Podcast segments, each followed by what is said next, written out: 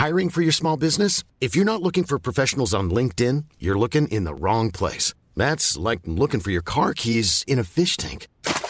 LinkedIn helps you hire professionals you can't find anywhere else, even those who aren't actively searching for a new job but might be open to the perfect role. In a given month, over 70% of LinkedIn users don't even visit other leading job sites. So start looking in the right place. With LinkedIn, you can hire professionals like a professional. Post your free job on linkedin.com slash people today. El Heraldo Radio presenta Cámara de Origen, un nuevo espacio para enterarnos del trabajo de las legisladoras y legisladores en los Congresos de México. En Cámara de Origen, tiene la palabra Carlos Zúñiga Pérez.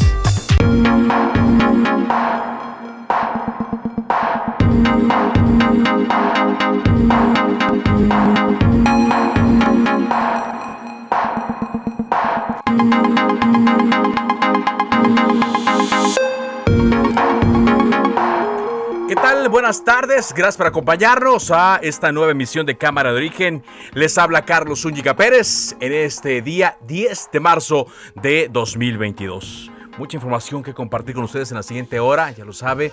Tenemos también entrevistas eh, que tienen que ver con el quehacer legislativo y vamos a platicar también de noticias que están dando en los últimos eh, minutos de legisladores que intentaban dejar su función para la cual fueron electos o para la cual buscaron el voto e irse a promocionar la consulta de revocación de mandato.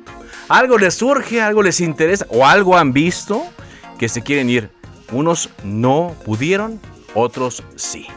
De eso vamos a estar hablando y como siempre, arrancamos escuchando cómo va la información a esta hora del día. San Juan Parangarecutiro y Uruapan en Michoacán amanecen con enfrentamientos entre civiles armados.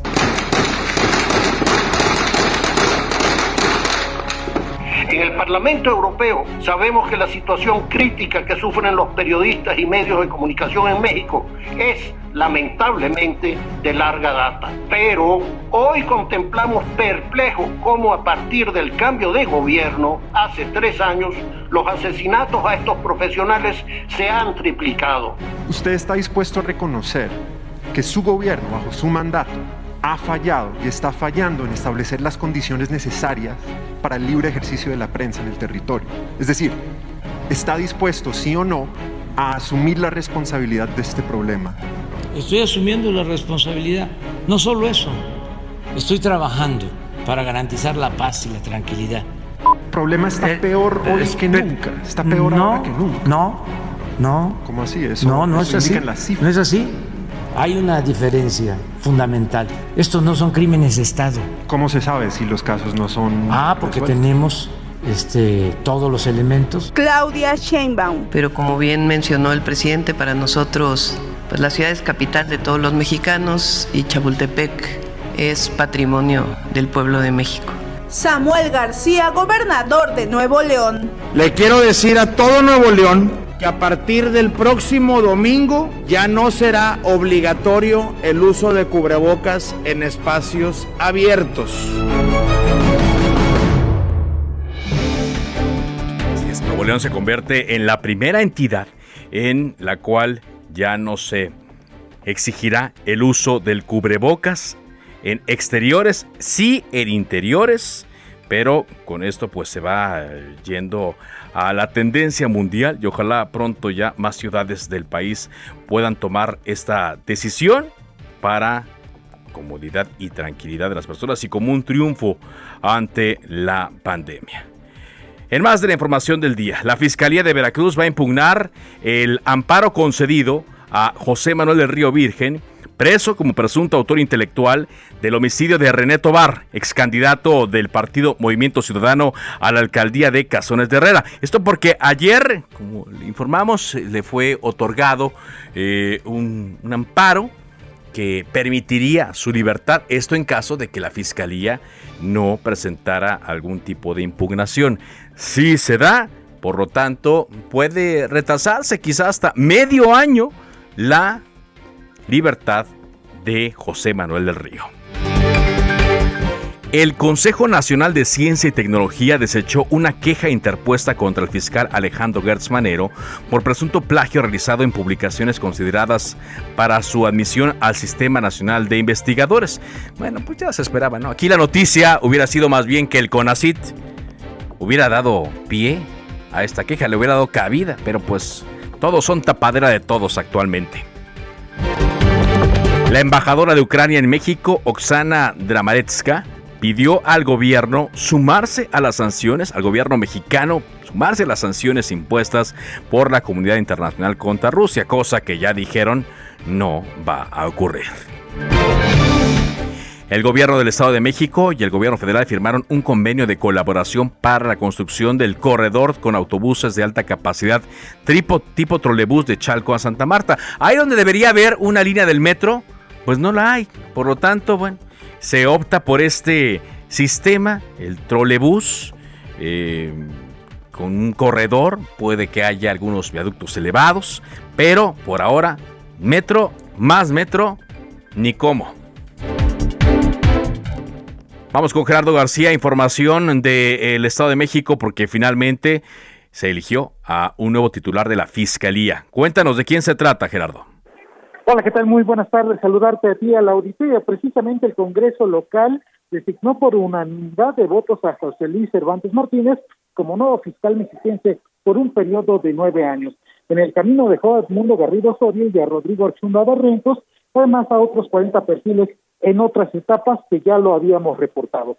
Cervantes Martínez prometió una limpia en toda la Fiscalía General de Justicia Mexiquense en el tema de corrupción y también un combate frontal a todos los delitos de alto impacto, entre ellos el crimen organizado, además de ofrecer a la población eh, femenina, precisamente que van a tener una institución que vigilará y velará por su seguridad y también por sus derechos humanos. El presidente de la Junta de Coordinación Política, Maurilio Hernández González, afirmó que no apellido y se fijaron en el personaje y su profesionalismo, aunque ello no es que se les haya se le haya dado un cheque en blanco y el vicecoordinador de la JUCOPO, Elías Rescala Jiménez, aseguró que tomaron la decisión para tener un buen fiscal y hacer frente a los delitos que afectan a los mexiquenses. El reporte que les tengo desde el Estado de México.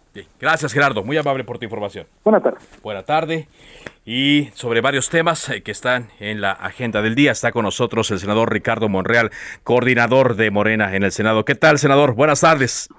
¿Cómo estás? Me da gusto saludarte, saludar al auditorio. Igualmente. Esta tarde. Muchas gracias. Hay una buena eh, noticia que se dio ayer, un amparo que se consiguió para el José Manuel del Río Virgen. Aunque se esperaba hoy la impugnación que ya se dio de la Fiscalía del Estado de Veracruz, tal cual la ley lo contempla, eh, el paso que se dio ayer es importantísimo, senador. Sí, sí, mira, Carlos, yo creo que es uh, clave para la justicia mexicana porque se logró derrotar al autoritarismo, a la maquinación de delitos de inocentes y a pesar de que lo pagó en la cárcel, lo está pagando en la cárcel una persona inocente, eh, es una resolución de la Corte del, Poder Judicial Federal, de un juez de amparo impecable, en donde se señala, Carlos, lo que siempre dijimos, que no había un solo elemento.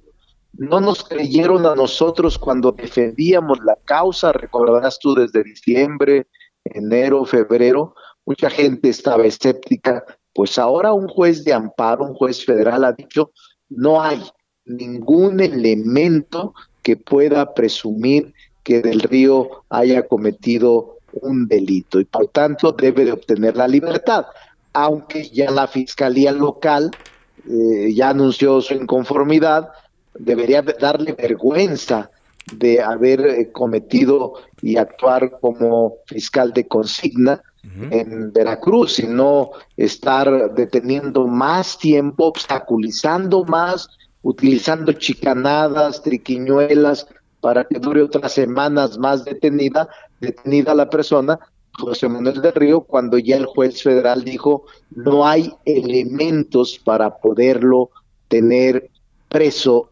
en Pacho Viejo. No, no, no hay elementos, de acuerdo a lo que dice este juez. Sin embargo, eh, con la decisión de hoy, que decimos está dentro de su derecho, la fiscalía pues atrasaría eh, el proceso, ¿no? Se puede llevar más semanas. semanas ¿sí? Unas semanas más, pero tarde que temprano saldrá libre, absuelto y con toda la garantía constitucional de que no cometió delito y que fue apresado, detenido, retenido injustamente por eh, la fiscal y por las autoridades locales de Veracruz. Muy bien. Ahora, hubo hoy una respuesta fuerte, una respuesta del gobernador eh, Cuitlagua García, una respuesta crítica, en la cual eh, criticaba a los jueces por esta decisión y hablaba también de personas que estaban defendiendo a eh, José Manuel del Río Virgen, en una alusión directa a usted, y, a, varios de los senadores que han salido a hablar en favor de José Manuel Río Virgen y que han implementado también eh, algunas eh, acciones legales. Me da tristeza, me da tristeza, pobre, me da tristeza. Este, me gustaría que lo asesorara un buen abogado, que los hay en Veracruz.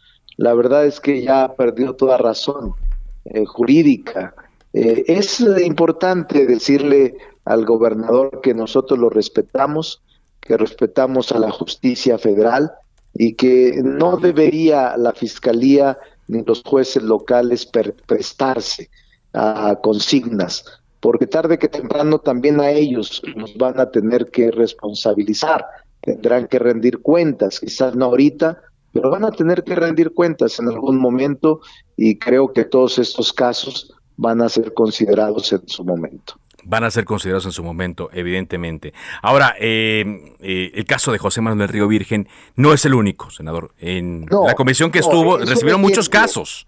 Es un ejemplo, son 1033 solo de ultrajes a la autoridad. Sí. Quiere decir que hay miles de personas inocentes detenidas ilegalmente en Veracruz, detenidas arbitrariamente por no corresponder a las ideas de quien está al frente de las instituciones. Entonces, me da mucha tristeza porque lejos de comportarse como son los veracruzanos, respetuosos de la ley, del Estado de Derecho, el gobernador se ha dedicado a insultar a la justicia federal y de paso al Senado, que a mí no me preocupa, ¿eh? No, no, no, no, no, este, atiendo este tipo de expresiones surgidas de actitudes coléricas o de actitudes sin razón.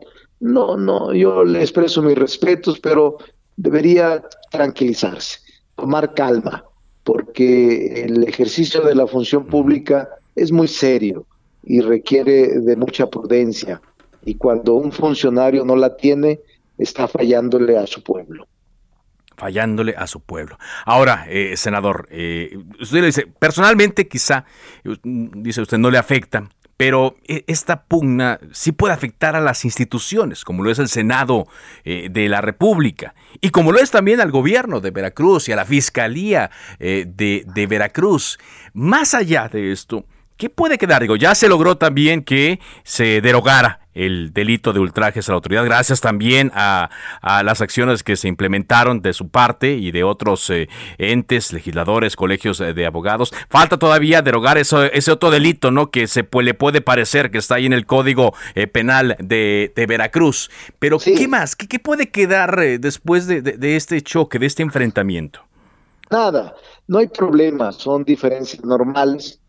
Yo defiendo causas, Carlos siempre defenderé causas y esta causa de, de, violación de derechos humanos, de arbitrariedades, de detenciones ilegales, de gente inocente perseguida y encarcelada, voy a luchar por ellos. No voy a declinar. Por más insultos que me agredan, por más insultos que me infieran, no voy a ceder porque son causas por las que debemos luchar siempre. Aún así, aun cuando salga. Eh, Va a salir, eso tenlo por seguro, eh, unas semanas más, pero es insostenible la acusación de la fiscal y del juez. Es insostenible. Así es de que muy pronto podrán alargarlo con chicanadas, con triquiñuelas, pero va a salir, va a salir. Estará otros días más eh, una gente inocente presa por eh, asuntos políticos sin haber cometido un solo delito. Va a salir. Esto de que hay influyentismo, él habla de amiguismo, corrupción. No, yo creo que el León piensa que todos son de su condición. Y eso es lo que quien expresara eso es lo que hace. Nosotros no nos metemos en eso. Nosotros respetamos la ley y respetamos al Poder Judicial Federal. Ojalá y los jueces eh, actuaran así, con autonomía e independencia, respetando a los hombres y mujeres inocentes. Muy bien. Pues es una buena noticia. Eh, finalmente, senador, sé que va a una reunión, pero no quiero eh, dejar de preguntarle sobre otro tema. ¿Se concretó ya la reunión con el fiscal general de la República, Alejandro Gertz Estamos, estamos en eso. vamos a revisarlo la semana que entra una vez que se concluya eh, la audiencia constitucional que tiene la Suprema Corte de Justicia de la Nación, enseguida lo vamos a, revisar para que pueda acudir al Senado de la República. el fiscal general de la República. ¿Bajo qué modelo? ¿Es una reunión de trabajo? ¿Es una comparecencia? ¿Cómo sería? Es una comparecencia eh, entre los integrantes de la Junta de Conexión Política y la mesa directiva de la Comisión de Justicia. Muy bien. En este tenor y por lo que hemos visto, por lo que hemos escuchado, eh, ¿ve algún riesgo en el tema de la impartición de justicia? Me refiero al tema de la división de poderes con la Suprema Corte. No, los desencuentros a veces son provocados por la autonomía que existe entre uno y otro poder, pero nada que no se pueda salvar, que no se pueda zanjar, y yo estoy convencido que vamos a caminar en un arreglo institucional por el beneficio de la patria, por el beneficio del país. Entonces, de haber acuerdo, eh, sería la comparecencia la próxima semana. Sí, sí, es, probable, digo, es lo más seguro, pero ya después de eh, lunes que se lleve a cabo la audiencia, que se resuelva y lo comentaré. Muy bien, le agradezco mucho que nos haya tomado esta llamada, senador. Saludos. Hasta luego. El senador Ricardo Monreal sobre estos 12 temas importantísimos. Eh, este último, el de Alejandro Gertz Manero, quien ya ha dado un par de entrevistas y donde pues se defiende, pero se defiende más bien del espionaje del cual fue objeto, que sí, lo sabemos, es un delito, pero no ahonda, no aborda el tema de eh, las conversaciones, que es un evidente tráfico de influencias, un evidente eh, conflicto de intereses, una invasión de los poderes que deben estar eh, separados y que pues eh, hasta, hasta ahora el presidente le ha dado uh, espaldarazos muy fuertes, lo que quiere decir que bueno, el tema de la justicia va a continuar así. Yo personalmente pues no veo nada alentador este asunto pero pues eh, Alejandro Gertz Manero también ya comentó que no va a renunciar. Y segundo, el tema de eh, el eh, secretario técnico de la Junta de Coordinación Política en el Senado de la República, donde ayer, como le comentábamos, un juez otorga un amparo que de no haber sido objetado por la Fiscalía de Justicia de Veracruz pues hubiera tenido efecto en 10 días máximo y con ello pues no eh, pues eh, no se no se tendría que retrasar la liberación de José Manuel del Río Virgen, preso desde el 22 de diciembre de 2021. Pero pues ya se objetó y dice Ricardo Monreal que puede tardarse unas semanas más. Vámonos contigo, Paris Salazar, reportero de Heraldo Media Group, sobre lo que el presidente habló hoy en la mañana. Te escuchamos. Buenas tardes, Carlos, amigas, amigos del Heraldo de México. el gobierno de México no establecerá una política de control de precios de las gasolinas y mantendrá el subsidio para no permitir que se incremente el costo a los consumidores, aseguró esta mañana el presidente Andrés Manuel López Obrador. Durante la conferencia de prensa en Palacio Nacional, López Obrador rechazó que se instalen estaciones de servicio gasolineras, como en el caso del gas LP con gas bienestar, porque confió en que se va a mantener el control del precio de la gasolina. Dijo que se va a mantener este subsidio a la gasolina para impedir que se aumente el precio de los combustibles. Vamos a escuchar al presidente López Obrador. Es lo que se ha sostenido por más de tres años, porque este, manejamos de acuerdo a los costos el impuesto a las gasolinas, el IEPS. Entonces, eh, a través de este impuesto, si se disminuye o se aumenta, tenemos el control de precio López Obrador aseguró que los excedentes por la venta de petróleo derivados de la invasión de Rusia a Ucrania permiten subsidiar la gasolina y el diésel para que no aumente el precio en México. Vamos a escuchar cómo lo dijo el presidente López Obrador. El decidir no comprar petróleo ruso, no comprar gas, pues ha tenido un impacto en los precios. Y esto ha llevado a que el crudo aumente, ya rebasa los 100 dólares por barril. Y nosotros estamos exportando crudo y esto nos está generando un excedente. Ese excedente nos permite transferir o aplicar un subsidio. López Obrador informó que la Profeco ya hace vigilancias en las gasolineras para verificar que se den litros completos y también para que los distribuidores no abusen con el precio y que ya que el gobierno está dando un subsidio a la gasolina para que ésta no aumente de precio. Carlos, es la información que tengo. Bien, muchas gracias. Gracias eh, por este reporte. Eh, vamos recibiendo información en eh, el tenor que le adelantaba al arranque de Cámara de Origen, que pues los legisladores de Morena le acaban de dar un regalazo, por cierto, al presidente Andrés Manuel López Obrador y a funcionarios, porque están reinterpretando o están redefiniendo lo que es propaganda eh, gubernamental. Y en Fast Track, los legisladores de Morena y sus aliados políticos eh, avalaron que eh, la difusión de, de hechos relacionados a la consulta no sea considerado como propaganda. A ver, Iván, Iván Saldaña, cuéntanos, ¿qué es lo que acaban de aprobar estos legisladores?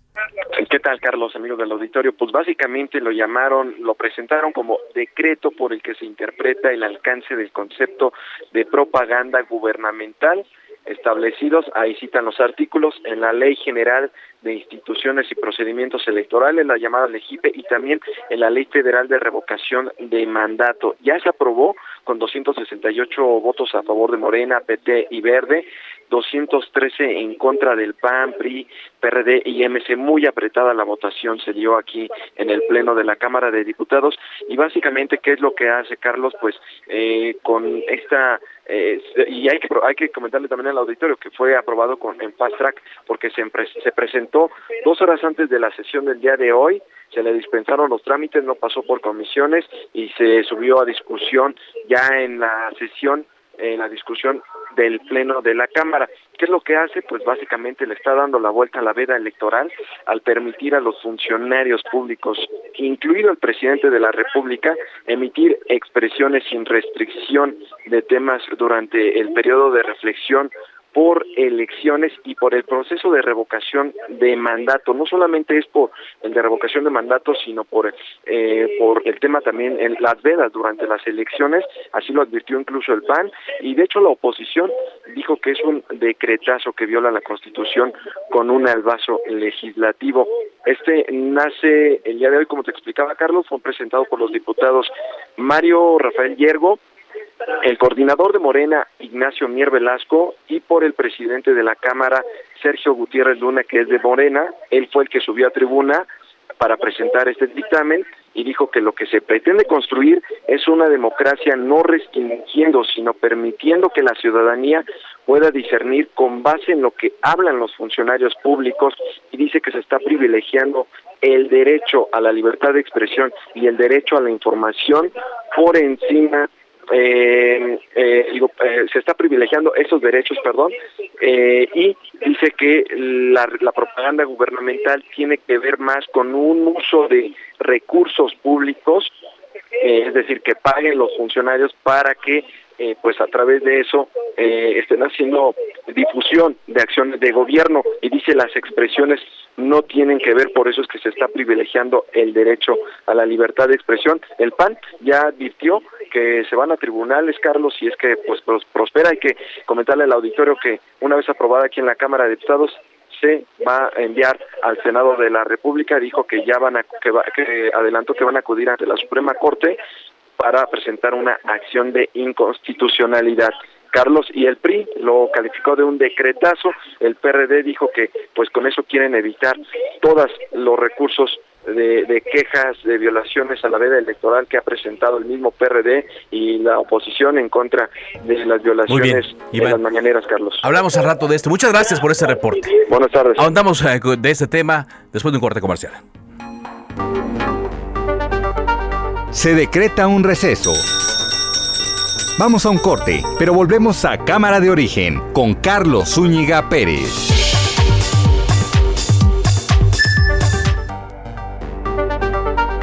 Se reanuda la sesión. Volvemos a Cámara de Origen con Carlos Zúñiga Pérez.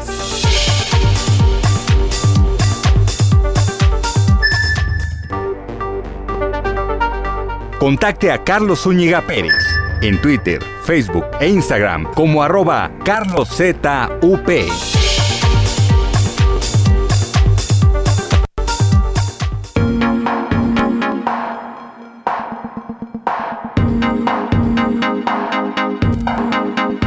Avanzamos eh, con la información en cámara de origen.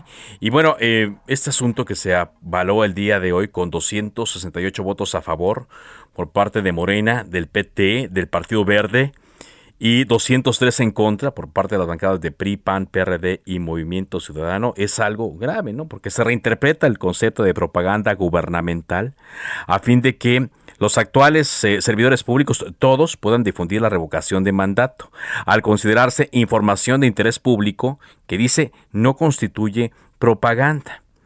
Y aquí los eh, diputados lo que están haciendo es ante el fracaso que se prevé de la consulta de revocación de mandato, de la escasa participación y al ver también que estos argumentos de que el Instituto Nacional Electoral no quería organizarla, no le da la difusión, etcétera, pues quieren enmendar sobre la marcha, enmendar sobre las rodillas lo que ellos mismos aprobaron, el bodrio que ellos mismos aprobaron. Y por eso este proyecto suscrito por el presidente de la mesa directiva Sergio Gutiérrez Luna, pues eh, es, un, es una eh, situación que vemos donde otra vez el legislativo se Hey, I'm Ryan Reynolds. Recently, I asked Mint Mobile's legal team if big wireless companies are allowed to raise prices due to inflation. They said yes. And then when I asked if raising prices technically violates those onerous 2-year contracts, they said, "What the f*** are you talking about? You insane Hollywood ass." So to recap, we're cutting the price of Mint Unlimited from $30 a month to just $15 a month. Give it a try at mintmobile.com slash switch. $45 up front for three months plus taxes and fees. Promo for new customers for limited time. Unlimited more than 40 gigabytes per month. Slows. Full terms at mintmobile.com. Pone de tapete por completo de el gobierno federal. También eh, lo hacen porque el día de hoy eh, se buscaba que algunos legisladores pudieran eh, tener la posibilidad de pedir licencia para que se puedan ir a promover la consulta de revocación de mandato cosa que no se pudo gracias a que la oposición no dio los votos para que estas licencias se concedieran. Ya se habían dado unas eh, aquí a nivel local, en el Congreso de la Ciudad de México, algo que por cierto la jefa de gobierno Claudia Sheinbaum celebró, festejó, y es aquí donde nosotros preguntábamos, pues ¿dónde está el compromiso de los legisladores? ¿Para esto andaban solicitando el voto hace un año? ¿Para eso algunos querían la reelección?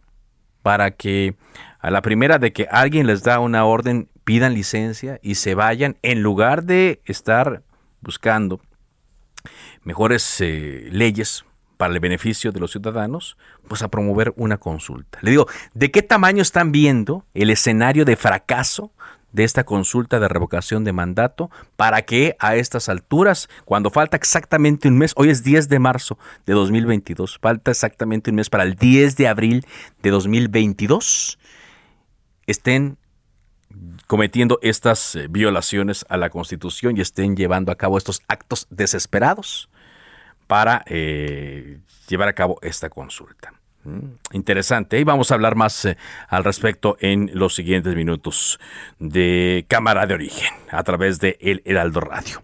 Cuando son las 4 de la tarde con 33 minutos, hemos estado hablando aquí acerca del dictamen que prohibiría las corridas de toros en la Ciudad de México. Por lo pronto, el primer dictamen ya se aprobó en la Comisión de Bienestar Animal eh, pero no se ha votado ante el Pleno y hay una diferencia entre bancadas del Congreso de la Ciudad de México para ver cuándo se va a votar. El Partido Verde dice que sí, pero que cuando hay una consulta popular, el Partido de la Revolución Democrática, por ejemplo, dice que esta consulta ya se llevó a cabo. Por eso está con nosotros Jorge Gaviño, vicecoordinador del grupo parlamentario del PRD en el Congreso de la Ciudad de México. ¿Qué tal, diputado? ¿Cómo le va? Carlos, qué gusto saludarlo también en el auditorio. Igualmente. A ver, cuéntenos eh, acerca de, esta diferencia que hay actualmente con el Partido Verde para ya votar esta iniciativa. Bueno, básicamente nosotros entendemos que es un tema muy controvertido, el tema de la prohibición de las corridas de toros en la Ciudad de México o eh, que se mantengan las cosas igual. Es un tema de controversia, lo entendemos así, pero ha habido ya un sinnúmero de iniciativas eh, en diferentes legislaturas que han venido intentando pues la prohibición de las corridas de toros. En esta legislatura yo presenté una iniciativa eh, eh, acompañada de cerca de veintitantas firmas de diputadas y diputados del Congreso de la Ciudad, que pasó a la Comisión de Protección Animal que preside el diputado Sesma del Partido Verde. Esta iniciativa fue dictaminada y aprobada por eh, la mayoría de las y los diputados de esa comisión. Es decir, eh, ya se dictaminó la iniciativa. Lo que procede, eh, hay un artículo profeso del Congreso que dice que cuando ya se dictamina una iniciativa, se debe de pasar inmediato, de inmediato, al Pleno para su discusión y aprobación en su caso, cosa que eh, eh, ocurrió esto, eh, la aprobación del dictamen en diciembre y es la fecha que el diputado Sesma no ha subido el dictamen a discusión al Pleno. Ahora, él argumenta que tiene que hacer una consulta para ver en qué términos sube el dictamen. El dictamen ya no se puede cambiar, ya se aprobó. ¿Ya no? Ya no, ya, ya, ya el dictamen tiene que pasar al Pleno para aprobarse o para desecharse, pero no hay forma de cambiarlo solamente el Pleno puede eh, hacerle modificaciones eh, con la presencia de todas y todos los diputados. No el diputado Sesma ni tampoco ningún miembro de la comisión que ya pasó porque ya es un acto concluido en ese sentido. Entonces, eh, pues básicamente nosotros lo que estamos pidiendo es el respeto absoluto de la norma de la ley.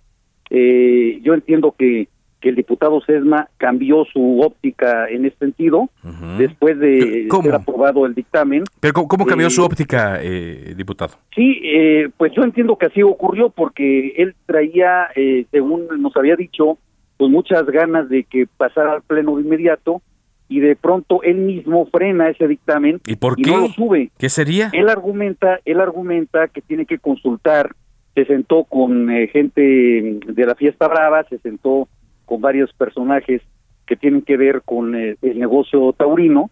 Y después de esas reuniones pues eh, él dice que tiene que hacer una amplia consulta de, sobre el tema cosa que pues este no está en la ley.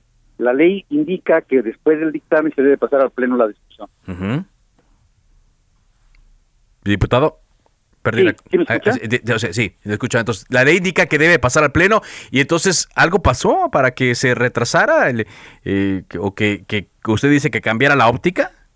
Pues bueno, eso es lo, eso es lo que está este, señalando el diputado Sesma.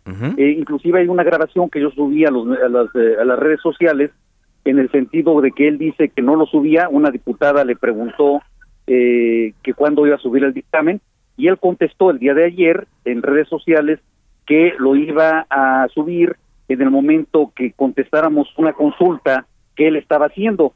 pues él no tiene que hacer ya ninguna consulta porque el dictamen ya se aprobó. Las consultas son antes de, de la antes, ahorita ya no es el momento de hacer una consulta. No es el momento y, y lo que procede es pasarlo al pleno para discutir. Y luego, finalmente, pues él tiene el derecho de votar a favor o en contra del dictamen. y, y, será la mayoría del Parlamento el que diga si es de aprobarse o no ese, ese, ese dictamen ya aprobado. Ah, caray. Bueno, entonces, eh, ¿qué, ¿qué podríamos esperar? Eh, porque pareciera que, que, no habría un acuerdo, eh, diputado, bueno, para poder no discutirlo ya. Discutir, de acuerdo entre las entre las bancadas. No sé si en el seno de la, de la Junta de Coordinación Política del Congreso de la Ciudad de México ya puedan avanzar al respecto. Bueno, nosotros lo que vamos a seguir exigiendo es el cumplimiento de la ley. Eh, nosotros vamos a presentar eh, una excitativa en la próxima sesión, en el sentido de que eh, se excite al presidente de la Comisión de, de, Protección a los Animales para que suba de inmediato, como dice la ley, el dictamen ya aprobado. Vamos a ver qué, qué, qué dicen los demás compañeros, pero finalmente lo que dice la ley es lo que nosotros estamos exigiendo. Y ustedes tienen que cumplir con lo que dice la ley, pero yo me imagino que las presiones deben estar muy fuertes. Pues yo me imagino que las presiones que trae el diputado Sesma son enormes, pero bueno, finalmente, pues la obligación del diputado es cumplir con la ley por más presionado que esté. Muy bien. Es ah. como ahorita lo que se comentaba, Carlos, que, uh -huh. que, que, no les gusta la ley, la cambian, sí. pero pues hay que cambiarlas de acuerdo a la norma establecida claro. y no brincándose toda la, la, normatividad y la legislación. Claro, ahora, eh, diputado, en lo que concierne a, a los trabajadores, a, a una, una, etapa de, de, salida gradual de estas actividades, ¿qué es lo que trae el dictamen? ¿Cuándo, ¿Cuándo dejarían de llevarse a cabo las corridas de toros aquí en la Ciudad de México? Bueno, eso, eso también este, ya está dentro del dictamen. Habla de, de un año de gracia en el sentido de de poder ir cambiando las actividades económicas, pero también hay la posibilidad de modificar esos transitorios en el Pleno. Eso sí se puede discutir, okay. y se puede analizar y se puede modificar. Todo es modificable, pero siempre y cuando se cumpla con la ley y en el Pleno. Entonces, digo, no sería de tajo, la actividad todavía sería eh, por algún tiempo, pero eh, digamos que estamos en 2022, estamos a 10 de marzo de 2022, ¿cuándo se podría decir que en la Ciudad de México no se permitirían las corridas de toros? Bueno, yo daría un, eh, un transitorio en el sentido de que pudiera negociarse con las actividades económicas que se realizan ahí en la propia plaza para que las actividades fueran cambiándose paulatinamente yo diría que podría ser de dos a tres años inclusive el tema de que ya eh, se cambiara todas las actividades, no tiene que ser de la noche a la mañana, okay. pero el tema tenía que ser para avanzar, eso sí. De dos a tres años, o sea, podemos decir que en 2024, 2025 ya no habría este tipo de espectáculos en la capital. Esa sería la idea. Por completo, es decir, no, no aquellas ideas de que hubiera menos sangre y de que no, hubiese, no se hiciera sufrir tanto al animal, en este caso a los toros, no, prohibidas por completo. Sí, el dictamen viene en ese sentido, la prohibición absoluta. Prohibición absoluta que en caso de darse estos transitorios, digo, el consenso sería que dos a tres años ya no se darían aquí en la ciudad. Y en eso que se argumentaba de que las personas, de qué vivirían, eh, ¿se contempla ya algo quienes eh, tienen un sustento relacionado directamente a, a la fiesta brava? Bueno, las eh, autoridades gubernamentales tienen que hacer su trabajo en este sentido también, en buscar las alternativas, eh, de encontrar las pláticas con los empresarios, en buscar los usos de suelo adecuados, de los espacios pertinentes, para desarrollar como en otras partes del mundo se ha hecho. Muy bien. O sea, hay eh, lugares en donde se cambia la actividad y se les da un uso de suelo comercial, Sí. etcétera, se les da facilidades para que las eh, personas vayan acomodando su actividad económica Ajá. y tengan los ingresos necesarios para la manutención de sus familias. Esto, desde luego, así es. Pero lo que sí tenemos que hacer es eh, respetar la vida de los animales Claro. eh, y sobre todo, sobre todo buscarle una muerte digna de todos los animales sintientes. Eh, todos tenemos ese derecho. Tener eh, una muerte digna significa una muerte instantánea, una Ajá. muerte sin dolor, sin Ajá. terror, pues sin miedo. Ajá. Muy bien, diputado, pues atentos entonces y vamos a buscar al diputado Sesma a ver qué nos dice al respecto. Muchas gracias. El agradecido soy yo, hasta luego. Jorge Gaviño, vicecoordinador del Partido de la Revolución Democrática en el Congreso de la Ciudad de México, en este tema que no dejará de ser polémico. Como polémico tampoco es un tema que se debe tratar en muchos congresos estatales debido a la jurisprudencia eh, ya hecha por la Suprema Corte de Justicia de la Nación. Permitir el aborto, despenalizar, más que permitir, despenalizar el aborto, que aquella mujer que aborte en México no tenga que pisar la cárcel. Y Sinaloa se convirtió en la séptima entidad del país en despenalizar el aborto. Y está con nosotros la diputada de Morena en el Congreso de Sinaloa, Juana Minerva Vázquez González. ¿Qué tal, diputada? ¿Cómo le va? ¿Qué tal, Carlos? Muy buenas tardes. Un saludo a todo tu auditorio y gracias por la oportunidad de platicar sobre este tema. Gracias igualmente. Saludos a todos, Sinaloa. Pues eh, hay estados donde pareciera que es eh, complicado, que no se va a lograr esto y se logra como Sinaloa. No sé si fue complicado o no, pero eh, ahí van marcando el paso, diputada. Sí, sobre todo porque nosotros desde el principio, asumiendo, como bien lo mencionaste, ya la resolución de la Suprema Corte, también asumimos la responsabilidad de como grupo platicar con todas las fuerzas políticas y hacer un parlamento abierto para escuchar a todas las voces, todos los argumentos y respecto a ello poder elaborar el dictamen que presentamos al Pleno del Congreso el pasado 8 de marzo. Ajá, el 8 de marzo se presentó justamente el Día Internacional de la Mujer, pero ¿cuánto trabajo le invirtieron? ¿Cuánto tiempo fue el que les llevó a, obtener el dictamen y hasta que llegó el 8 de marzo para eh, aprobarlo, diputada? Bueno, debo de decirte que en el caso de Sinaloa ya ah, iban tres legislaturas discutiendo sobre la temática. Precisamente la 63, la que está antes que nosotros, fue una de las que promovió eh, el recurso en la Suprema Corte, eh, junto con otro dictamen, porque eh, se había legislado sobre el tema del derecho a la vida desde la concepción y por supuesto que la Suprema Corte redefinió eh, la facultad o, no, o mostró hasta dónde llegaba la facultad de los legisladores, se tuvo que modificar también el dictamen del derecho a la vida constitucional en Sinaloa. Y por supuesto en el tema de la despenalización, pues lo primero que hay que dejar muy claro es que eh, nosotros partimos con los argumentos jurídicos y decimos despenalizar no significa promover el aborto. Nadie quiere que las mujeres aborten. Despenalizar simple y sencillamente es descriminalizar la conducta de las mujeres sinaloenses. No tiene por qué una mujer sinaloense pisar la cárcel, eh, ser discriminada por el hecho de decidir sobre su cuerpo. No tiene por qué ser eh, discriminada y no tiene por qué eh, pagar esta, estas condenas que marcan. Este dictamen entonces hace que se derogue del Código Penal de Sinaloa como delito el aborto. Bueno, podemos decir que hemos dado un avance hacia la despenalización, porque despenalizar pues significa totalmente eliminar la tipificación del delito. Sin embargo, eh, también ha habido discusión en la Suprema Corte en lo que se refiere a la temporalidad eh, en Sinaloa establecimos en el dictamen 13 semanas, pero una cosa que es muy importante destacar, después de las 13 semanas no existe una pena corporal, es decir, una mujer no va a pisar la cárcel. Después de las 13 semanas lo que nosotros promovimos y pusimos en el dictamen es medidas integrales de acuerdo a la que la mujer requiere. Por supuesto que por la tipicidad de lo que sigue siendo un enito, se tuvo que establecer una sanción, pero esta sanción es en el sentido de proteger la salud, de proteger la integridad, de las mujeres que ya de por sí quienes llegan a tomar esa difícil decisión pues tienen que pasar momentos emocionales difíciles, pero también eh, temas de salud y es una obligación de nosotros como un poder del Estado garantizar los derechos humanos de la mujer y entre ellos está el derecho a decidir y a la salud. Ahora fue una votación buena, ¿no? 28 votos a favor, 2 en contra, 9 eh, eh, abstenciones. Eh, digamos que se, pronunciaron la mayoría por, por este tema, que como decíamos, es, es siempre muy polémico hablar de los derechos sexuales, los derechos reproductivos, en particular el tema del aborto.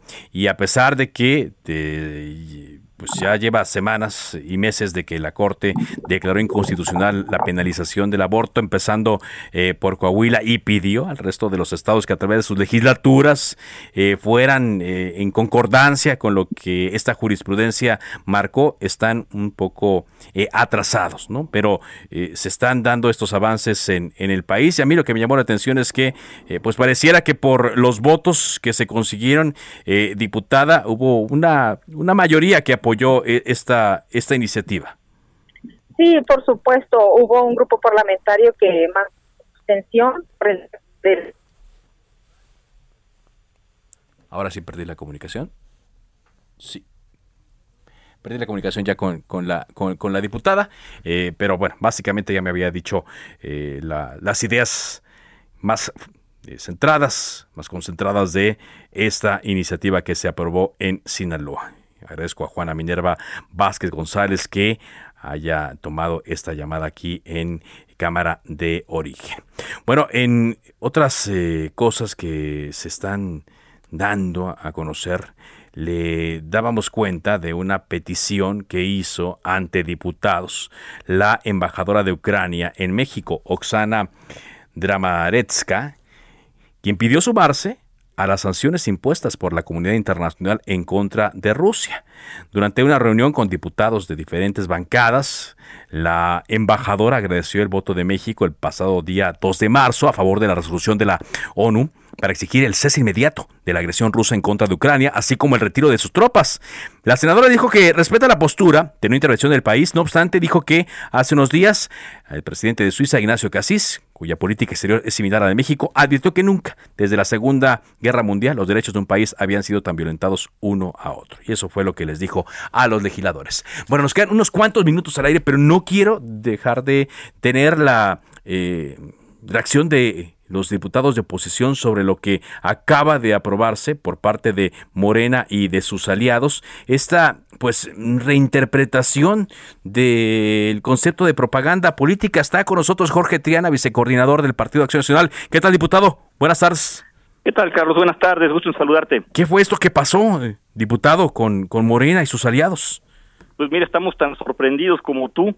Esto se trató de un albazo legislativo, se trató de un cuartelazo, eh, una auténtica redada parlamentaria la que nos hicieron, se sube un instrumento parlamentario que no está bien definido en la Constitución, que se llama interpretación, tenemos una facultad de interpretación, pero en realidad es una reforma legal. Eh, eh, y, lo hacen dispensando todos los trámites, no pasó por comisiones, no pasó por todo, pues vaya, el, el, proceso legislativo debido, todo para interpretar de manera distinta, como lo hace el Instituto Electoral y hasta la propia Constitución, el concepto de propaganda electoral y permitir que los funcionarios públicos federales y los diputados federales, en general senadores, etcétera, puedan participar en este proceso revocatorio del presidente de la República en total impunidad, es decir, para darle la vuelta a la veda electoral. Fue de un verdadero despropósito eh, para para no violentar el artículo 105 constitucional que dice que estas reformas se tienen que hacer por lo menos 90 días antes del inicio del proceso, pues le cambiaron el nombre, no es reforma, según ellos es interpretación, pero es un auténtico albazo, una chicana legislativa de la peor calaña, Un albazo, pero eh, ¿se puede esto llevar a, a otra instancia? No, por supuesto que sí. Nosotros nos reservamos nuestro derecho de atacarlo constitucionalmente, de acudir a eh, en este caso al Tribunal Electoral del Poder Judicial de la Federación para que digan lo propio. Pero mira, fíjate nada más el nivel de perversidad. Apenas la sesión pasada aprobaron también mayoría eh, de mayoría Morena y sus aliados una reforma para que los diputados que somos de las minorías no podamos acudir al Poder Judicial a acusar sus abusos. Y ahora nos recetan este abuso que no es más que un, eh, eh, una versión torcida de la Constitución, donde el concepto de interpretación lo aplican a su modo y pues eh, la, intención es que no podamos atacarlo, pero lo vamos a hacer, lo vamos a hacer de inmediato ante el Tribunal Electoral. Bueno, pues ante el Tribunal Electoral del Poder Judicial de la Federación, ¿qué están viendo los legisladores? Diputado Jorge Tirana de Morena y sus aliados para que estén llevando a cabo eh, estas acciones, para que estén solicitando licencia y se quieran ir a promover la consulta de revocación de mandato. Eh, ¿Por qué estas acciones que parecieran hasta desesperadas? Yo, yo creo que este que es un acto desesperado, efectivamente. Ven que no hay interés en la ciudadanía por una revocación del mandato. Caray, cuatro millones de pobres, caray, 16 millones de mexicanos sin atención médica por desaparecer el seguro popular, récord en homicidios dolosos, eh, el, COVID nos dejó destrozados en la economía, inclusive la gasolina está por los cielos y nosotros vamos a gastar eh, miles de millones de pesos en un ejercicio que solo le importa a una sola persona, a un solo ser humano en este país que es Andrés Manuel López Obrador.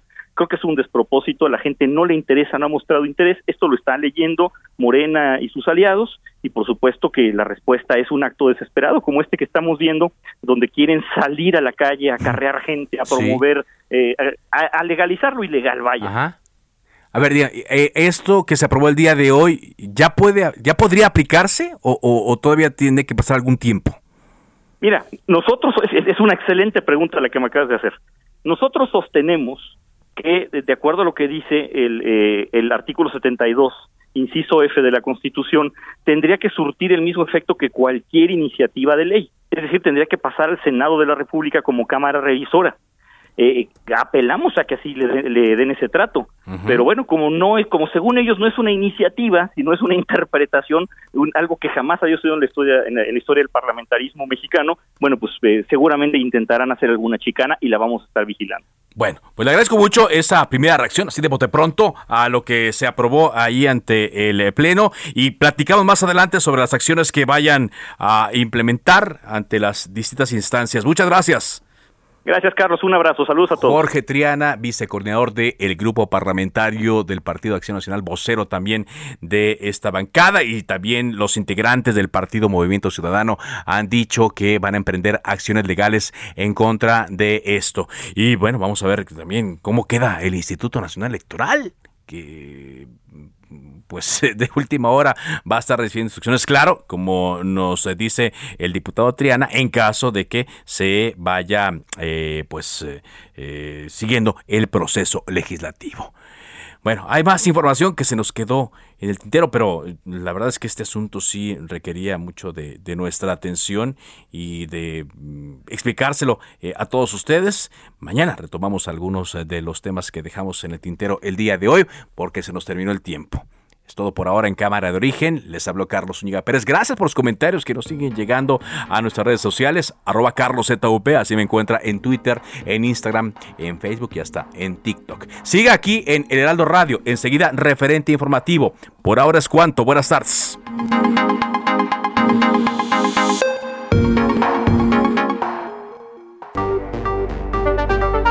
Se cita para el próximo programa. Cámara de origen, a la misma hora, por las frecuencias de El Heraldo Radio. Se levanta la sesión. When you make decisions for your company, you look for the no-brainers. And if you have a lot of mailing to do, stamps.com is the ultimate no-brainer. It streamlines your processes to make your business more efficient, which makes you less busy. Mail checks, invoices, legal documents, and everything you need to keep your business running with Stamps.com.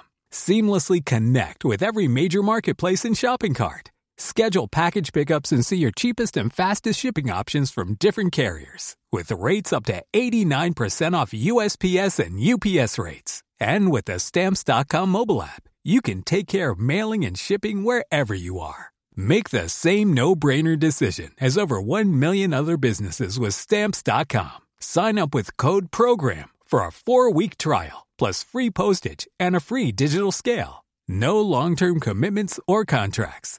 That's stamps.com. Code program.